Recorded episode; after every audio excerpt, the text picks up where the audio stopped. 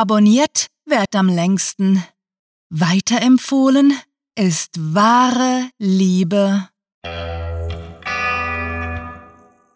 Willkommen zum Cluecast.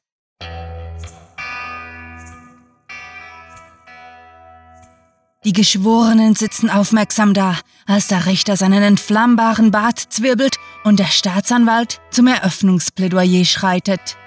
Die angeklagten Weltherrschaftsverschwörer von ClueWriting hören den ersten Vorwurf. Sie sollen ihre Hörer und Leser dazu aufgefordert haben, ClueWriting-Beiträge zu bewerten. Die Medienleute verfolgen den Prozess weiter und wir wünschen euch vorerst viel Spaß mit der Kurzgeschichte.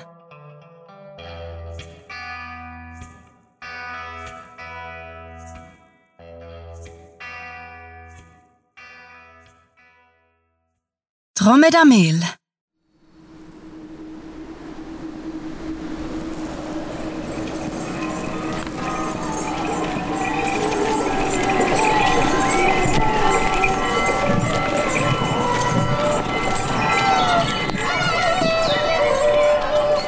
unter einer von drei Palmen in einer kleinen Oase.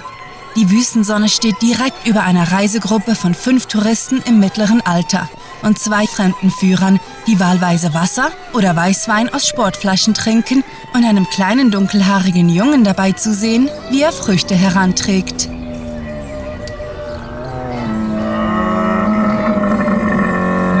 Gertrude! Das Kamel! Oh nein, Gertrude! Sören, jetzt beruhige dich doch. Es frisst doch nur. Sand, Gertrude. Es frisst Sand. Sören, bitte. Lass uns doch einfach mal in Ruhe die Aussicht genießen. Ja, Sören. Halt doch wenigstens für drei Minuten den Mund. Also wirklich, Brunhilda. Nun fang du nicht auch noch an zu streiten. Wie jetzt? Ich wollte dir doch nur helfen. Das sagst du immer, aber in Wahrheit machst du Sörens Gezappel bloß schlimmer. Ey, ich zapple? Sören, sei, sei jetzt still. Sören ist still. Du hast recht, Gertrude. Wir sollten Sören einfach ignorieren. Sie dreht sich zu Sören und sagt langsam: Hast du gehört, Sören? Wir ignorieren dich jetzt. Sören rollt mit den Augen und nickt. Hm. Na, mal sehen, wie lange das anhält.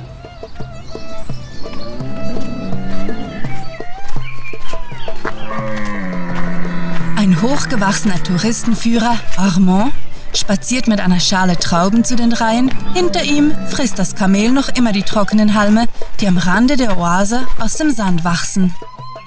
Here, you want to have fruit? Oh, Aman. Yes. It looks so juicy. Sören wendet sich an Gertrude. Meinst du, die gibt mal auf? Niemals. Da fallen dem Kamel eher die Höcker ab. Hm. Wäre es dann ein Dromedar? Oh Gott, Sören, wie blöd bist du eigentlich? Ein Dromedar hat Höcker. Wie viele? Wie meinst du das, wie viele? Kamele haben nicht immer gleich viele Höcker, Gertrude. Es kommt darauf an, welche Formatvorlage es hat. Du spinnst doch. Ein Kamel ist doch kein Computerdings da. Sören fällt ihr ins Wort. Computerdings da. Hört, hört, die Büroangestellte stellt ihr Wissen unter Beweis. Brunhilda dreht sich sichtlich wütend zu den beiden um. Ein Trampeltier hat zwei, ein Dromedar einen Höcker. Keines der beiden funktioniert mit Formatvorlagen. Und jetzt seid endlich still. Ich will mich mit Amann unterhalten. Sören und Gertrude sind still und werfen sich spöttische Blicke zu, als Armand irritiert wissen will. Is uh, there problem? No, no problem. Those two are just being childish. Brunhilda wirft sich das Haar in den Nacken.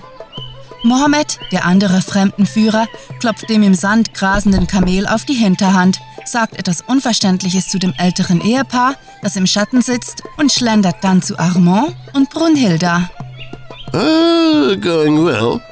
Brunhilda fährt erschrocken herum. Mohammed, I didn't see you there. But I'm big. Yes, I mean, no, that's not it. I couldn't see you because the sun is glaring. Armand klopft seinem Kollegen auf die Schulter. Yeah, the sun is no good for tourists. An Brunhilda gewandt fügt er an. Uh, let's go to Shadow. Armand schiebt Brunhilda in Richtung der Palmen. Gertrude, Sören und Mohammed bleiben am Rand der Oase stehen und sehen den anderen beiden hinterher.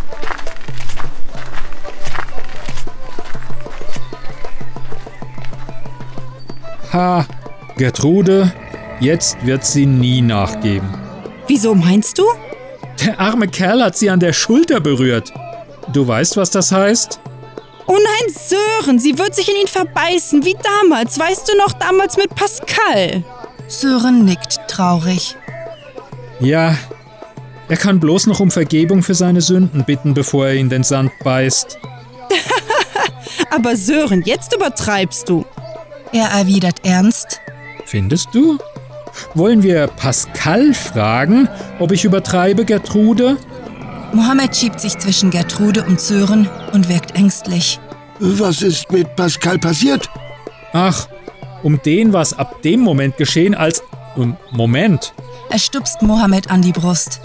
Wieso kannst du Deutsch? Sören, sei nicht so rassistisch. Sie kratzt sich am Kopf Aber trotzdem, und wendet sich an Mohammed. wieso kannst du Deutsch? Ich habe in Kassel studiert. Äh, Das schlechte Englisch gehört zu unserer Marketingstrategie. Aber äh, was ist jetzt mit Pascal? Ah. Sören, ich habe dir doch gesagt, dass ich ein deutsches Physikbuch in der Lobby gesehen habe. Habe ich doch, oder Sören?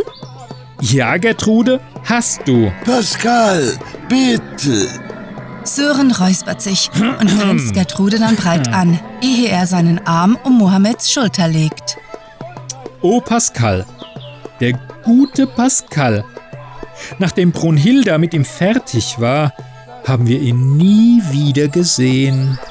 Ernsthaft? Ich muss Arman warnen. Gertrude kickt Sören ins Schienbein. Also wirklich, Sören, du kannst dem Mann doch nicht so eine Angst machen. Was? Es stimmt doch. Ach, geh weg und sieh dem Kamel beim Sanden zu. An Mohammed gerichtet erklärt sie, Keine Sorge, Mohammed. Amman wird nichts passieren.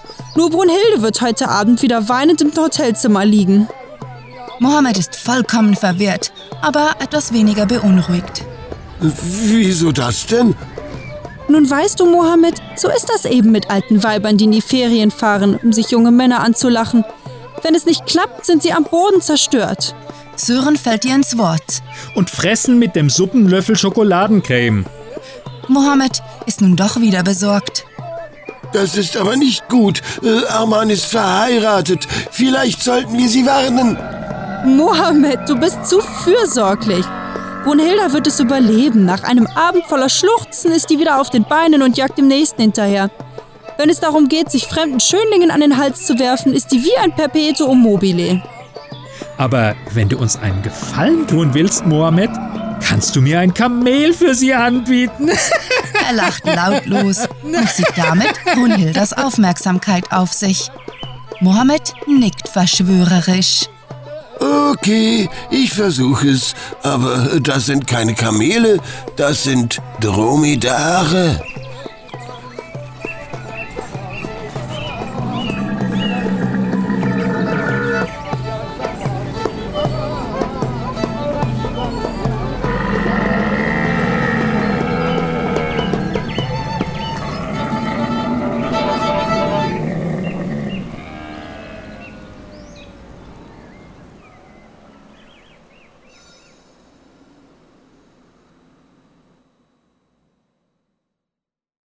Das war Dromedamel, geschrieben von mir, Rahel. Für euch gelesen haben Gina Krüger als Gertrude, Klaus Neubauer als Sören, Annika Gammerath als Brunhilda, Phil als Armand und Werner The Voice Wilkening als Mohammed. Und ich war die, die immer dazwischen gequatscht hat.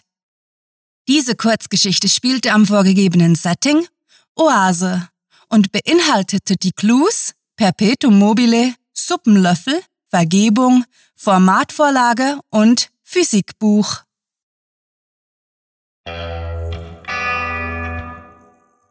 Die Gerichtsverhandlung neigt sich ihrem Ende zu und während sich die Geschworenen zur Beratung zurückgezogen haben, wiederholen wir für euch die Hauptargumente beider Parteien.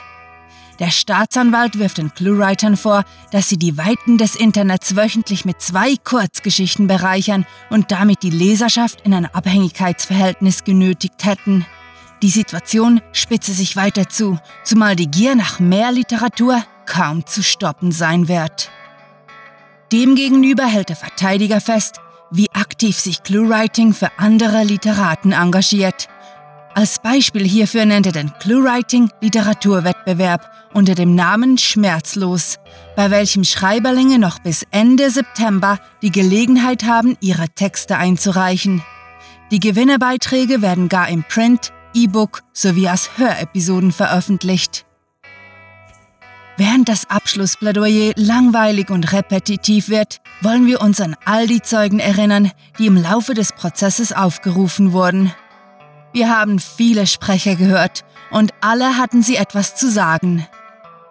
Besucht diese Helden des Cluecast auch auf ihren Seiten und vergesst nicht, dem Echo ihrer Stimmen zu folgen.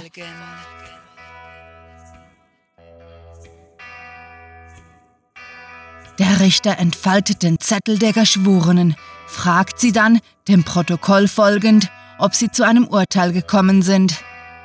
Nicht schuldig!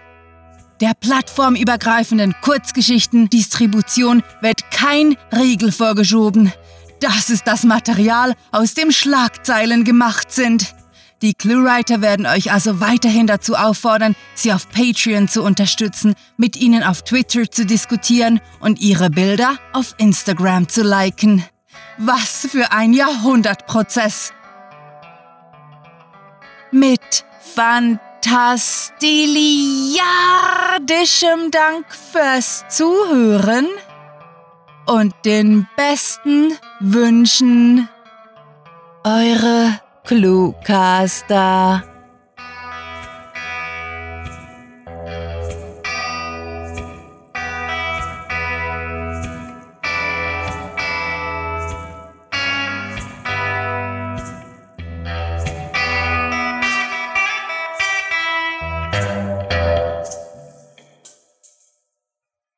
Heute erlebt ihr das Ende der Welt, wie ihr sie kennt.